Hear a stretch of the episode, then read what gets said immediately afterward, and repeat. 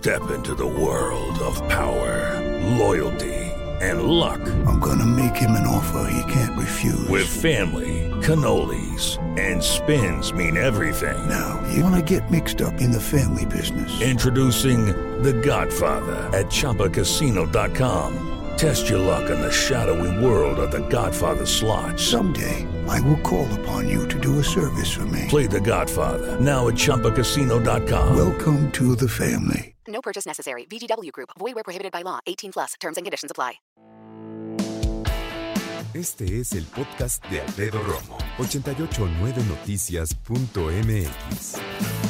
Tengo el gusto de platicar con Héctor Ponce de León. Héctor, alpinista, guía de montaña profesional. Es uno de los pocos mexicanos que en muchas ocasiones ha subido montañas de más de 8.000 metros, incluido, claro, el Everest. Y es alguien que además hizo un reto interesantísimo, ir de las playas de Veracruz hasta el pico de Orizaba, y ese reto le mereció reconocimiento mundial. Desde cero se llamó el documental que hicieron al respecto. Antes que nada, Héctor, ¿cómo estás? Gracias por estar con nosotros. ¿Qué tal, Alfredo? Muy bien, muchas gracias. Encantado, como siempre, de hablar con ustedes. Muchas gracias, Héctor. Pues escuchaste, me imagino estabas en la línea telefónica, estamos platicando con nuestra corresponsal eh, Verónica desde Veracruz y nos decía que estos 12 alpinistas eh, pues estuvieron en una situación muy compleja en el pico de Orizaba. Lo primero que te quiero preguntar es, ¿este pico de Orizaba eh, es buena idea subir en invierno, Héctor? Eh, sí, eh, mira Alfredo, eh, bueno, antes que nada decir que lamentamos mucho el, incidente ocurrido el fin de semana en el que se perdieron vidas y bueno, estoy con al tanto, ¿no? De, de, lo que ha ocurrido, de las personas ahora con lesiones y demás, ¿no? Y este y, y, decir que mi motivación también para comentar hoy sobre el tema es sobre todo aportar algo, decir algo que pudiera evitar incidentes como este en el futuro, ¿no? Totalmente. Y dicho esto, mira, el pico de Orizaba eh, eh, eh tiene lo que se conoce como temporadas de ascenso. Esto es lo primero que hay que entender, ¿no? Y no van necesariamente con las estaciones que en invierno, verano, este, sino van más bien con las condiciones de la nieve, del glaciar por el que hay que realizar el ascenso, ¿no? Que normalmente se hace por su vertiente norte. La temporada hoy en día de ascenso al pico de Orizaba recomendada es aproximadamente de, de mediados de septiembre a, a, mediados de febrero, por, repito, las condiciones del glaciar, ¿no? Donde para poder ascender hay que utilizar, ya sabes, equipo especial, botas, los picos que se atan a las botas se llaman crampones, piolet, cuerdas, etcétera, ¿no? Entonces, este, esto te digo, es, es corresponde mayormente otoño e invierno, ¿no? Y sí suele hacer más frío. Ahora, hago aquí una acotación importante. Lo que ocurrió este fin de semana, eh, el, el, tiempo que se presentó, las condiciones eh, del tiempo fueron excepcionales. Claro, esto tiene que ver entonces con lo que hemos vivido también, digamos, en otro sentido. Creo que te refieres a, ha cambiado mucho la manera en que se mueve el clima, eh, con los casi 30 grados que hemos vivido ahorita, con esta onda de calor. Obviamente, todo esto afecta cuando hablamos también acerca de las cimas nacionales. Exactamente.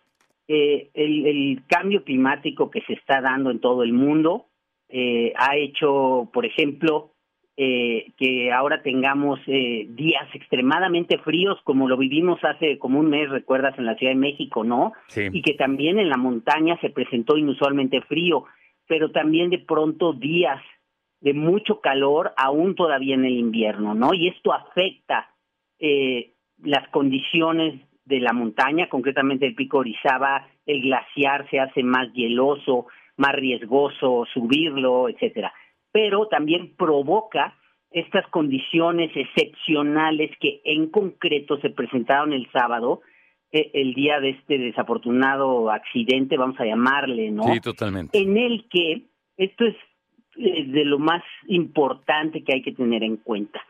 Desde el día miércoles, eh, unos cinco días, tres o cuatro días antes de, del incidente, se pronosticaban vientos de hasta 90 kilómetros por hora en la cumbre. y sensaciones térmicas de menos 32 grados centígrados. ¿Qué? Eh, para los que no sepan qué es una sensación térmica, es como sumar la temperatura ambiental, que pueden ser menos 2 grados, con la velocidad del viento, te da la temperatura que realmente tu cuerpo experimenta, ¿no? Y estas condiciones extremas de, como repito, de vientos de 90 kilómetros por hora, pero sobre todo la sensación térmica de menos 32, pues fue eh, en lo que se vieron en medio de los, este, pues las personas que, que tuvieron la desgracia, ¿no? De, estar ahí. ¿Sabes qué me llama poderosamente la atención? Que según yo, este sábado que fue 17 y que experimentaron este cambio repentino que nos dices, no estoy diciendo que sea lo mismo, pero me llama la atención que coincide en que fue este sábado que cayó también una nevada en el Ajusco. O sea, sí fue una situación ahí que, que no se esperaba o que cambió radicalmente. Héctor, nos platicabas acerca de las condiciones que hay que conocer para poder enfrentar un reto tan grande como el pico más alto de México, Héctor. Así es. Y mira, eh, quisiera eh, después de la pausa empezar diciendo esto, ¿no? Eh, hay que ser muy cautelosos, ¿no? Antes de emitir juicios y de buscar culpables. Cuando ocurre un incidente así, no lleva tiempo eh, tener todos los datos, todos los hechos en la mano y este y para poder realmente eh, interpretar por qué pasó lo, lo que pasó, ¿no? Y lo último que queremos es agregar pesar y dolor a, las familias de los que fallecieron, a los sobrevivientes, etcétera, ¿no? este, pero, pero de nuevo dicho esto, eh, decía yo que eh, definitivamente este fin de semana, eh, este sábado había un pronóstico de mal tiempo, el que cualquiera que hubiera eh, revisado uno de los sitios donde, donde se da el pronóstico del tiempo del pico de Orizaba o de cualquier montaña de México, que hoy son varios, hubiera visto que estas no eran las condiciones para intentar la cumbre ese día, ¿no? El, el, el, el, sábado, sobre todo, repito, se daban, se pronosticaban vientos de 90 kilómetros por hora, sensaciones térmicas de hasta menos 32, ¿no? Incluso yo o, o algún montañista con mi experiencia, yo creo que yo, yo, si por alguna razón me hubiera visto metido ahí, yo mismo no sé si hubiera podido salir de ellos, ¿sabes? Así de, de tremendo fue esto. Eh, he hablado con algunas personas que, que estuvieron ese día en la montaña y una de, las eh, cuestiones que, hicieron, eh, eh, que agravaron la situación, es que cuando estos montañistas intentan descender, ¿no? Porque les agarra en la cumbre, sí consiguen hacer cumbre y ahí les es cuando eh, se presenta la, la mayor eh, velocidad del viento, la mayor inclemencia en todos sentidos del tiempo, y al tratar de descender, eh, hay neblina, hay nieve que había caído, eh, la, lo que mencionas, ese fue un semana, que nevó en todas nuestras montañas, y esto les impide ver hacia dónde tienen que descender, y, por lo mismo pierden el camino de regreso al refugio del que partieron y entonces esto les obliga a varios de ellos a, pasar la noche a la intemperie. Esto es realmente eh, el hecho más importante, ¿no? Que cuando intentan descender no encuentran el camino de descenso porque no hay visibilidad, ¿no? Y esta noche a la intemperie, con este frío, es lo que provoca las lesiones por frío eh, de esta chica, eh, de, de la, repito, la, chica que lamentablemente falleció, muere por hipotermia, eh, eh, es decir, por frío, etcétera, ¿no? Entonces, eh, aquí mi primer conclusión, este, y, y me voy a, a decir mi primera invitación a los aficionados a la montaña que tal vez no tengan tanta experiencia, es esta, por favor, revisen el pronóstico del tiempo, este, sepan también leerlo, interpretarlo, ¿no? Claro, Porque tal vez la primera vez que uno lo ve, instruyanse sobre qué significan eso que está uno viendo en una pantalla de velocidad del viento, dirección, sensaciones térmicas, etcétera, etcétera, ¿no? Entonces, por favor, es información que hoy en día está eh, accesible a cualquiera con solo eh, buscarla, ¿no? Este y eh, si consideran que las condiciones no son las ideales, eh, tenemos un dicho, la montaña siempre va a estar ahí, no se va a mover, entonces puedes regresar el fin de semana, ¿no?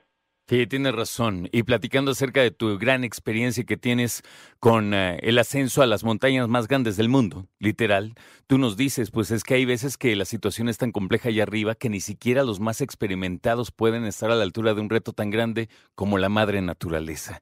Gracias por tu tiempo, Héctor. Gracias por ayudarnos a esclarecer eh, lo que se puede vivir en una montaña como esta y como tú bien lo decías al principio, lo hacemos con un afán de conocimiento, con respeto y sobre todo con votos para que las personas que sobrevivieron a esta situación mejoren, obviamente, y, y que ya tendremos más información para dar a conocer a nuestros radioescuchas de lo que sucedió allá en la montaña. Gracias por tu tiempo, que tengas un gran fin de semana, Héctor. Muchas gracias, Alfredo, igualmente. Gracias. Héctor Ponce de León, alpinista y guía de montaña profesional. Escucha a Alfredo Romo donde quieras. Cuando quieras. El podcast de Alfredo Romo en 889noticias.mx.